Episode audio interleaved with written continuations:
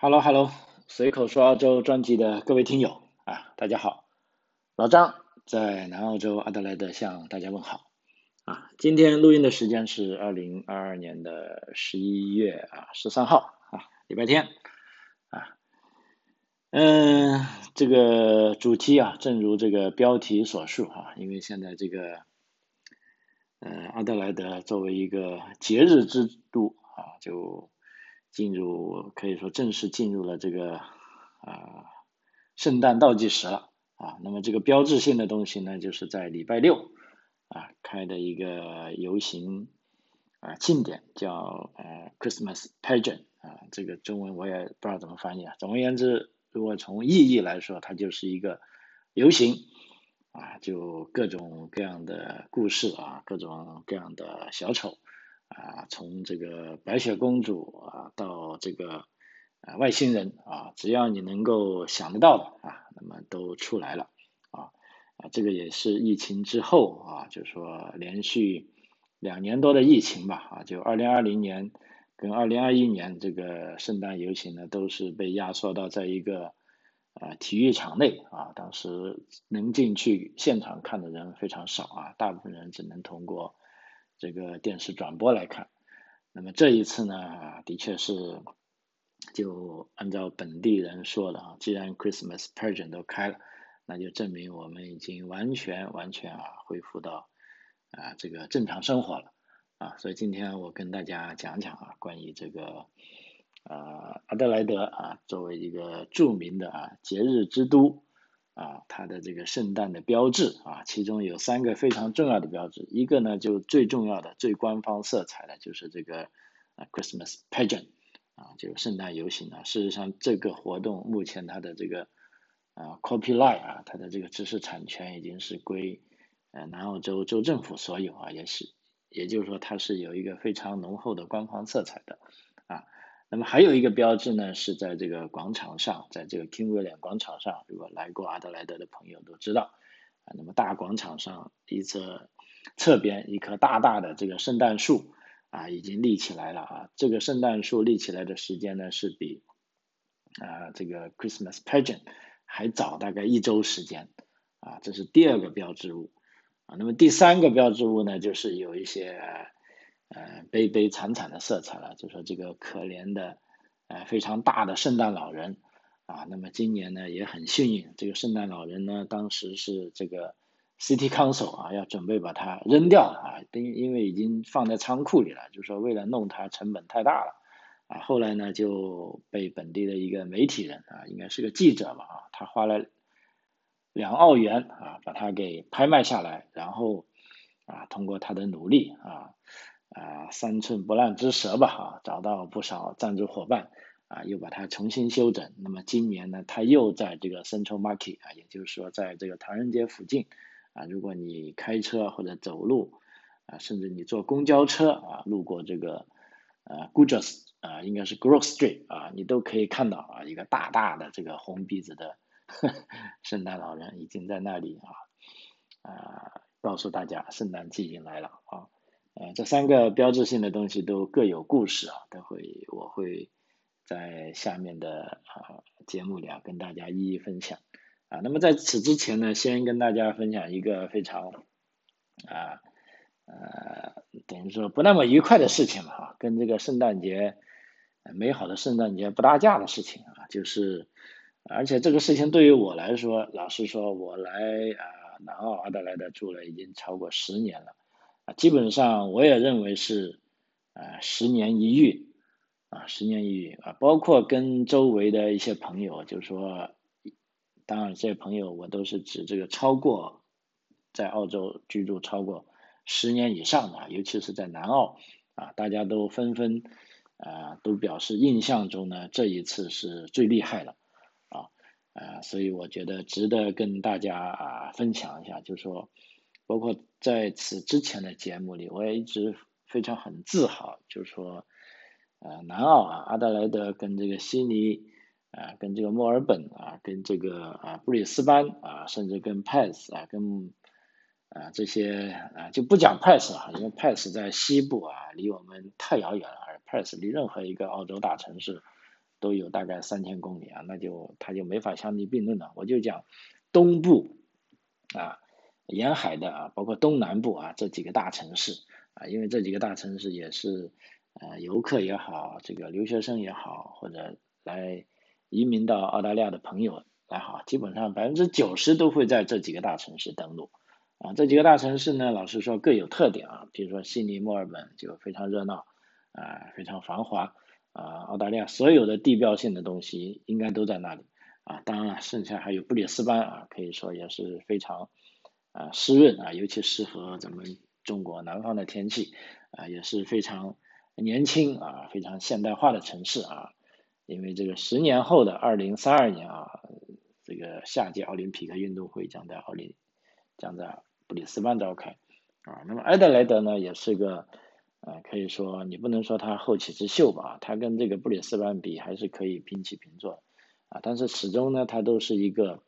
啊，就像大家闺秀一样，它是啊，既不是很张扬啊，但是绝对啊不会说它就啊像啊这个以前有钱人家的几个大房二房像小媳妇那种啊，啊，它不是这样的啊，可以说是非常中规中矩，也是非常舒服的啊，那在我。讲在哪个城市过得比较舒服呢？其中有一个很重要的指标，就是说，啊，这个地区有没有这个呃灾难性的气候啊？因为这个人跟大自然相比啊，老实说还是呃非常非常渺小的啊。那么在这方面来看啊，首先墨尔本我就会排除它，因为墨尔本等于说这个一日四季啊，这个是大家都相当熟悉了啊，就是说。如果说我不去墨尔本啊，那么这个气候是一个对我来说很大的啊完全不能适应的地方啊。然后呢，这个 Sydney 跟这个 Brisbane 啊，其实都有灾难性的气候啊，尤其是呃狂风暴雨啊，Brisbane 啊，包括悉尼啊，今年初跟今年中的啊发生了两次长时间的这个大暴雨，都是可以说令人啊非常深刻吧，就是说。澳洲其实还是一个啊多灾多难的地方哈，嗯，真的是啊，因为一方面啊，我相信大家很熟悉的山火啊，你看山火季马上到了，过了十一月啊，估计马上就要各地方就要啊进入这个山火预警时期，叫 bushfire，就是说还不是山火，这种是丛林大火啊，因为基本上这种丛林大火是没有办法救的啊，就是说你一有大火，大家能做的。啊，就是首先把人撤离出来，第二个呢，就是说啊，布置这个防火带啊，就是说啊，有效的让山火，等于说引导山火，它去该去的地方啊，就不要把不该烧的就烧了啊，然后就等着啊，基本上是自然熄灭吧啊，有了这个隔离带之后，然后辅之于一定的消防力量啊，但就目前澳大利亚的这种消防力量。啊，基本上啊，我们都认为它没办法去扑灭一场山火啊，任何一场山火啊都没有办法扑灭啊。所以在这个条件下呢，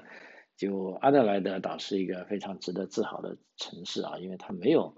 啊这种灾难性的气候。我说的灾难性的气候呢，就是说刚才讲的啊瓢泼大雨啊，连续几天的啊，那你房子被淹不说，就人是很难受啊。呃，但是很遗憾啊，这个印象呢，就是在礼拜六的时候，也就是在 Christmas Pageant 那一天，啊，就被打破了，啊，为什么呢？因为上午还这个春和景明啊，游行的时候居然还有太阳，然后游行完就开始阴云密布了啊，因为当时天气预报也说当天一整天会下雨啊，基本上下雨的概率是百分之百，啊，所以我们参加游行完了就带着孩子各回各家了，啊，当时我也比较幸运。啊，那天下午我也没出去，结果也就是礼拜六下午，这个狂风暴雨啊，基本上是肆虐了差不多有呃一个小时啊，最厉害的时候呢，大概有半个小时啊。那么大到什么程度呢？也是我自己认为啊，就是来阿德莱德十多年时间最大的一次啊，因为当时我正在家里啊，看到这个。啊，是吧？风在外面呼呼的吹啊，这个树猛地在摇动啊，我就赶紧去我房子的四周围看一下这些 gutter 有没有漫水啊，哪个地方有没有漏水啊，或者门窗当然是事先关好了哈。啊，最怕就有些树砸下来呀，比如说有没有把下水口给挡住啊？啊，如果有，那我就必须要冲出去了啊。结果呢，我也看到很奇怪的现象，就是说我们那个 gutter 基本上排水是来不及了，所有的水都从这个屋檐边上满出来，而且最夸张的是呢，有有一个一一楼的那里的水居然倒灌到我的这个在屋檐下的电灯泡里，从这个呃放电灯的那个孔里流出来。哎呀，这也是我第一次见，把我吓坏了。啊，我赶紧把那一路电给关了，因为当然那个灯我也不开的，但是也还是担心触电。啊，呃，另外呢，就说我们家因为是斜斜坡嘛，啊，以前呢都会有水排不走，在下水道排不走，我怕它满到我下面停车库。啊，那么我就留心观察，因为在前天已经有预报大雨，我已经事先把那个下水道疏通了。啊，还好啊，这个基本上雨都全部啊排走了啊。但是我在想，如果这个雨啊能够再持续十分钟的话，那肯定要满上来了啊，就是说可以会进到我的车库里啊。所以这也是我印象非常深的，因为我搬进这个房子也就五六年的时间啊，唯一一次有印象是进过来的是当时我没经验啊，这个下水道没通好啊，他是进来了一次，那之后。啊，无论多大的雨啊，它都没有进来，啊，呃，所以这个呃非常狂暴的天气，关键它持续的时间比较长，因为以前，嗯，在艾德雷的朋友可能都知道，这种暴雨级别的啊，也就是说一两分钟的事啊，一片云过了啊就没事，但是这一次持续的非常久啊，非常久，就一个小时差不多啊，最厉害的时候那段时间呢，估计我算了有半个小时啊，啊，但是比较幸运的是呢。啊，一直都有电啊，因为当时我在想啊，大概率没电是有可能的啊，我已经做好了准备了啊，把该充电的充电了啊。那么还好啊，这一次比较幸运啊。然后呢，呃，在这个暴雨结束了，因为从大概也是从呃三点半到四点半之间嘛，是最大的啊，然后挺起来了，居然出了太阳，哎，我很高兴。哎，觉得是不是就这么过去了？感觉到我们家也没什么事情啊，树木也没倒，房子也没倒，这个房子也没进水，是不是大家都一样好呢？结果看了一下新闻啊，又看了一下朋友圈，看了一下这个 Twitter 啊、Facebook，发现不得了了，外面到处是一片狼藉啊，包括这个我们是五零七三这个区域啊没有停电，但旁边五零七四啊，甚至对面几条街的啊就说停电了。啊，停的有多厉害呢？今天我还听说，那么电力公司发短信告诉他说，我们受到这个灾难性气候的袭击啊，估计你们礼拜二啊才能获得通电。也就是说，我在做节目的时候，啊，阿德莱德大都会地区啊，应该现在从新闻媒体上看到，大概受灾的有二十万人，啊，不同程度的啊，有的啊房子是被这个倒下来的树给砸了。啊，那么今天我出去，老实说，几次接小孩出去，包括去打高尔夫球，呃，都发现很多这个交通灯啊是坏了的，啊，就说十字路口两边都坏了，啊，然后就大家开玩笑说，这个时候呢，只能是靠啊所谓的心有灵犀了，啊，就说 第一的路车大家先对视一下，如果这边没多少车，那就我走。啊，那那看到那边等多了车啊，那我们就会让大家走啊。那么很多路口，有的是非常重要的路口啊，都这样啊。还有的呢，大树是啊横倒下来啊，把整个马路都给啊挡住了啊。那么有的大树一直说到现在都还没移走啊，就是有一些社区的小路啊，当然大家只能绕着走了哈。啊，啊这个相当可怕了，包括停电，刚才说要停到礼拜二啊。就我刚才做节目的时候啊，看还有的朋友在抱怨说啊，这是第二个没有电的夜晚了啊，大家默默的就啊数星星了啊，那么没事干就早点睡了啊。所以这一次啊灾难还是啊非常严重啊，包括我上午去打了场高尔夫球啊，也看见我们那个球场也是。这个树木横七竖八，有有一些非常大的树都给，呃，整个风就把它连根带起了啊。还有那个有个练习场那边也有一些树干折下来，直接就啊砸到了那些网状的练习场上，那一边就已经给，哎封闭住了啊，还有在球道上也有很多树枝啊啊，总而言之啊，这个啊可以说是非常震撼啊，就是说这个灾难啊还是非常严重啊。不过幸运的是啊，就没有人受伤啊，也没有人啊死亡的报告啊，这的确是令人欣慰啊啊，像这种。雨啊，实在是 太大太大了啊！就我也大开眼界啊，就是说毕竟啊，咱们也遇到这个事情了，而且这个雷暴雨还是很蹊跷的。一般十一月啊，就所有人都认为就不会有这个十分大的雨了啊，但很遗憾啊，这次还是来了啊。那么也不知道是不是由于这个。啊，气候变暖的影响哈，啊，导致这个澳洲开始慢慢湿润起来了，啊，啊，这个就有赖于科学家去分析吧，啊，但是就对于我个人的感觉来说，这两年这个雨水还是偏多了哈，因为我们家后面有个小小的游泳池，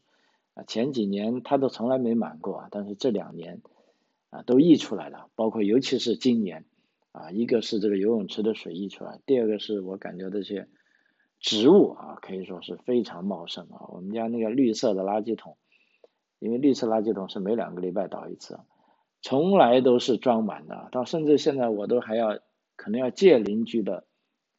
这个绿色的垃圾桶啊，装这些啊植物垃圾。因为雨水太多啊，它们疯狂的长，那疯狂的长呢，那我就要啊去整理它们啊，去砍树啊，砍树枝啊，还有就除草。啊，都是可以说长得一塌糊涂啊，非常厉害啊啊！总而言之啊，今年是现在看来是很不平凡的一年啊，但是对于我们在这里生活的人来说呢，就无非就是有那么一点点不一样啊。就目前来说啊，总体形势还好啊，呃，所以这点呢，也请啊各位听友放心啊，这个。只能说啊，有灾难性的天气啊，但是我们都还活着啊，都还挺好啊，而且我们正在准备迎接这个圣诞节的啊到来啊。那么这里呢，第一就跟大家再续的刚才讲的这个阿德莱的啊这个节日之都啊，这个圣诞节的一个标志性的东西就是啊 Christmas pageant 啊，这个 Christmas pageant 呢，其实啊。呃，也可以译为叫圣诞盛会吧，它可以说为阿德莱德的这种圣诞节繁忙的这个节日活动啊，是拉开了序幕啊啊，其实从一九三三年就开始了，今年是第九十周年啊，而且这个 Christmas pageant 呢，从一九三三年开始，呃，基本上没停过啊，除了啊，我想一下，在二次世界大战的时候停了几年啊，然后呢，停呢就是。呃，二零二零年跟二一二一年啊，但它也不算完全停，它是因为新冠疫情而没有办法在大街上游行，就跑到呃体育馆去游行了啊，就大部分人只能通过电视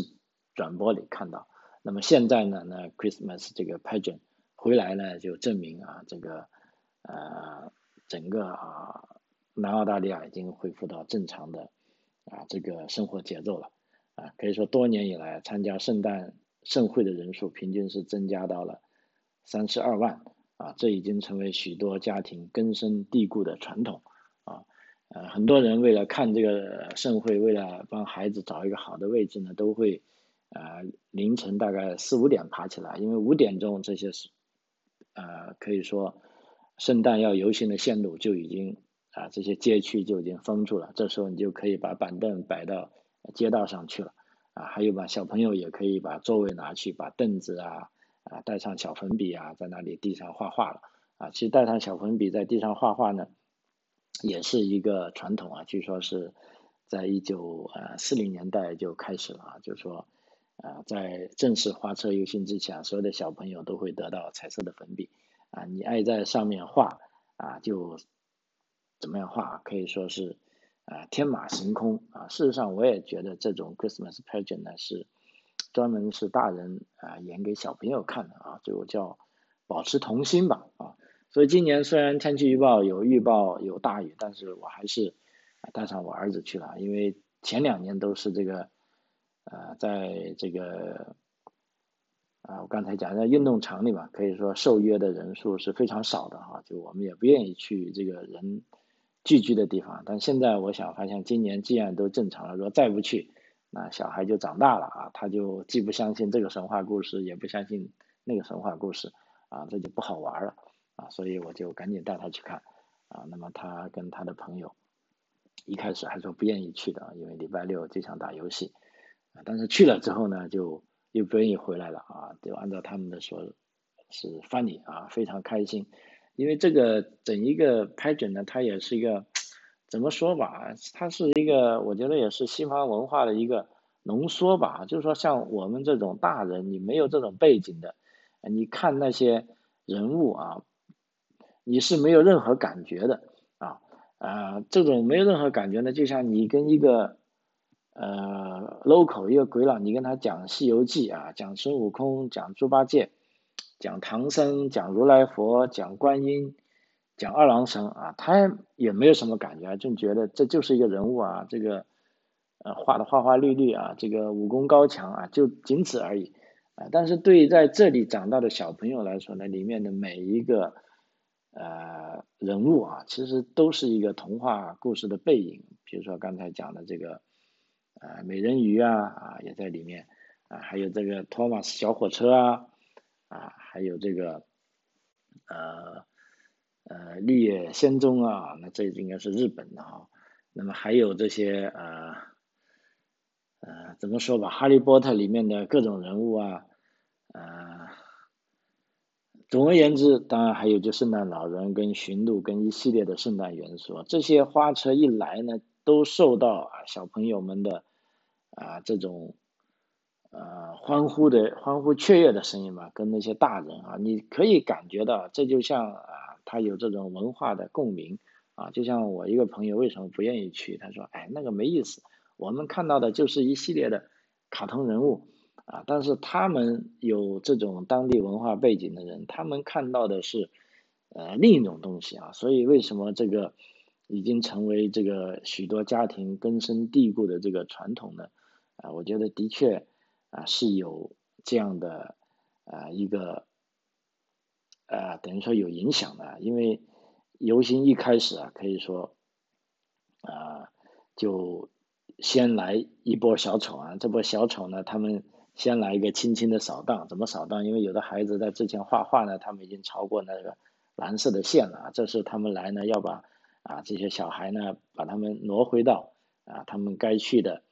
啊这个呃安全的领域，因为有的花车呢是有非常大的这种拖车啊拖着的。啊，那么如果你走错，如果小朋友站错的地方呢，啊，可能会啊比较危险啊，所以呢，这些小丑老实说也非常啊，等于说可笑。首先是扮相可笑，第二动作可笑，第二呢，他还很亲民啊，基本上啊跟我们想象那种啊，就是说东方人的思维那种非常严肃的游行，每个人都提着正步啊，完全不一样啊。那么在游行中，我还经常。我还多次看到有的是，啊，怎么说吧，是轮着轮椅的啊，就是说他自己被人推的，有的轮椅是电动的啊，也来游行啊，也就是说这个 Christmas Magic 呢，真的是一个呃，等于说全民欢乐的一次游行啊，就无论是你年老的还是年少的，还是有一些。啊，这个体型非常苗条的，你说美女啊、帅哥啊，还有一些呢起啊，这个非常肥胖的啊，老人、年轻人啊，都人家啊穿着这个非常有特色的衣服，都是啊非常自信的啊，在这个街上走着，跟大家啊纷纷击掌啊，就说拍手啊，就是说 Merry Christmas，就是说那个时候呢，大家啊都已经。不计啊，这个什么病毒会通过手传播了，无所谓了，大家都去拍掌了。当然，我也呃细心的观察一下，在这个游行中呢，到底有没有啊人戴口罩的啊？其实还是有啊，但是啊极少极少，只是而且只是在看的人，就是说围观的观众有人戴啊。那么参加游行的呢，啊老实说，我一个都没有看见。而且呢，这一天游行呢到了中段已经开始下雨了，雨还不少啊。到了我们那里，我们可以看到演员的衣服啊啊基本上都湿透了啊，但是他们也不打伞啊，而且有的人我看见因为化了妆嘛，那个妆都已经呃呃等于说都 流流下来了，就觉得这个 脸上呃五五颜六色了啊，也是。挺古怪，但是人家都不介意啊，那么观众更加不介意啊，纷纷为他们喝彩啊。倒是我呢，就因为看到天气预报，所以我是带了雨衣去的啊。那么有没有人打伞呢？有啊，但是都基本上很少啊。就凡是愿意在那里看的啊，其实都没有打伞，因为你打了伞呢，你可能会啊影响别人啊啊，所以这个我觉得是非常有意思的。而且这个 Christmas pageant 呢，它是一个。啊，等于说是由我刚才讲的是由州政府持有这个啊 copyright 由他们来讲。那么接下来呢，各个地方 council 啊，比如说 Nova Council 啊、Burnside Council，还有我们这边 Canberra Council 啊，也有这样的比较小的规模游行啊。包括我们家这边的游行，我就知道，因为在疫情前也有嘛，啊，就在我们家两三条街道啊。那到时有通知，我就走路去看就行。当然，这种游行呢，就啊，等于说这种啊规模呢就。啊，小了很多了啊，但是啊，即便规模小了很多啊，也可以有更多的人参与，因为这种社区类型的游行呢，就呃可以基本上你每家每户你想要去参加，你都可以啊，而且是非常临时的加入那个队伍当中，就是说啊，跟大家一起啊庆祝啊这样的啊游行啊，可以说这也是我觉得这种是。呃，非常啊经典的这种澳洲人的这个娱乐精神啊，就是说玩起来大家一起玩，你别以为你你也别要求啊，这种游行呢就啊一定要啊比你厉害啊，不一定是这样的，就是说关键是大家可以一起玩耍啊，尤其是这个经过了这个新冠疫情啊肆虐了两年之后啊，大家的确是慢慢的需要找到这个啊。发泄的这个啊渠道吧，就是说啊，尽管现在来说又有新闻报道说有新的病毒啊啊又这又那哈啊，但是我们大部分人都相信啊，就是说呃不会走到封城这种地步了，因为现在预防针大家也打了，而且科学家也越来越清楚的啊了解到这个病毒了。啊，所以尽管也有几千例。啊，但是大家都不当一回事。啊，包括我们自己啊，现在也 order 了这个圣诞的节目啊，也准备啊豁出去了啊，就无所谓了。啊，而且啊，关于澳洲这个疫情的数据，我在上一期节目其实有做过一些统计分析啊啊，我觉得这个报告是非常之呃鼓舞人心的啊，因为也就这么一回事了啊，就说。包括有很多在中国国内的朋友还在问说，澳洲是不是躺平了，是不是死了很多人了？啊，其实我只能跟你讲，人是死了很多啊，但是它总体的死亡率并没有升高，而且由于这个对新冠疫情的这个计算方法跟认定标准不一样啊，老实说，呃呃，只能说这西方国家啊跟这个厉害国啊还是有呃很大的不同啊，定义上的区别，那这就导致了。所以大家要看这些报道呢，啊，一定要看全面啊，就不能以偏概全，也不能啊作为一个标题党啊就觉得啊不得了了。事实上，啊，我们真的过得很好啊，谢谢大家的关心啊。当然说起这点啊，我这个节目啊，现在有不少朋友问在哪里有，那么我只能告诉你，在这个要全面的节目啊，那只能不好意思，你要科学翻墙啊，sorry 是科学上网。啊，要翻墙了啊！因为我没办法理解啊啊，中国境内这些平台啊对节目的审计要求。因为现在我的节目啊，我也看见经常有被下架的啊，各种各样的原因啊。大的平台呢就不管三七二十一啊，就说你节目违规啊，或者违反他们什么互联网生态环境啊，或者是巴拉巴拉哈，总而言之就下架了啊。那么有些小的平台呢，现在也有下架，包括我在那个呃小宇宙啊，据说这个平台是啊一个非常有特色的平台啊，但它也会下架节目，不过它下架的还稍微比较，我觉得比较具体一点，比如说某个节目下架了，他说你这个节目在第二十八分钟到第三十分钟之间啊，有些言论是不符合我们的规定，我被下架啊。那么如果这个时候我去找呢，也许我就找二十八到三十分钟那一段话，我可以听一下啊。但是大部分其他大的平台呢，不管你就下架了啊。所以我在这边也向啊广大，尤其是在中国大陆的啊听友说一声，我的节目是更新的还是比较正常的，基本上一个礼拜一集啊。如果您在国内的一些平台上，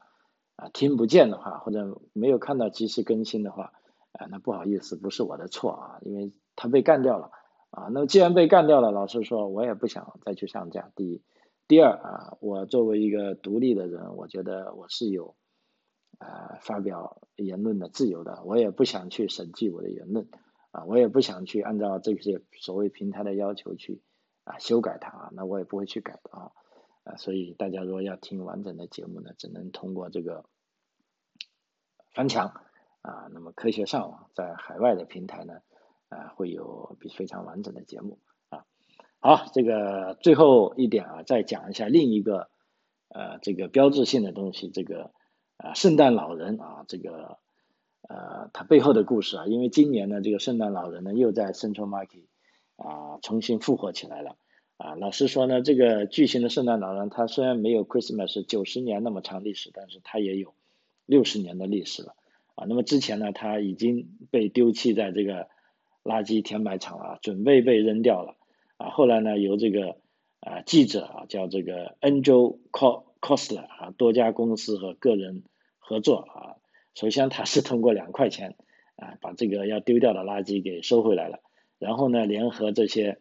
呃，公司跟个人啊，修复了大概是有这个十五米高的玻璃纤维、木质和金属结构的这个呃圣诞老人啊。因为说起这个历史呢，这位圣诞老人呢，首先是当时这个 City Council，也就阿德莱德啊这个 Council 就觉得不需要这个圣诞老人了，因为在二零幺八年啊，这位这个 Council 呢就把 这个红衣大汉啊把他放到一个巨大的仓库里。而且发现呢，由于这个圣诞老人本身的恶化呢，和是这个储藏成本的增加，啊，当时市议会就有人提议，干脆就把它啊当垃圾扔掉了。但好在好在呢，这个非常幸运的是，这个提议呢是被拒绝了啊。所以他虽然没有用，但是二零幺八年开始呢就被放起来了啊。之后呢，这个呃，Costa 了他就以两澳币的价格成功收购了啊。就避免了他被填埋的命运啊。那么当时按照他的说法呢，他看到圣诞老人的这组成部分啊，包括他的黑色的靴子、呃躯干和这个头部啊，这个被起重机吊起来的时候呢，被连接起来放在这个联邦大堂，就 Federal Hall。所以对于这个 来自啊这个记者啊，他是来自约克半岛啊肯彭岛啊这个。他的家庭出身是养猪的农民啊，按照他的说法呢，他说，啊，这是个至高无上的时刻啊，我简直不敢相信，他终于啊发生了啊，就是说他花了两澳币啊，那么接下来其实呢是更加艰辛的工作啊，就是说啊，他必须要联合啊其他致力于修复这个圣诞老人的这些公司和人啊，首先呢，按照他的说法，他们是用记号笔啊将他们的名字啊。就说这个圣诞老人的各个部位啊，写在他们的大腿和腹部上啊。然后呢，因为这种传统呢是可以追溯到一九六零年代啊，他第一次被树立在这个啊 r a n d o m Moore 啊，当时是在 r a n d o m Moore 的百货公司，后来呢就啊花把它搬到 Central Market 来了。那么这个圣诞老人，大家如果去看呢，它的关键呢是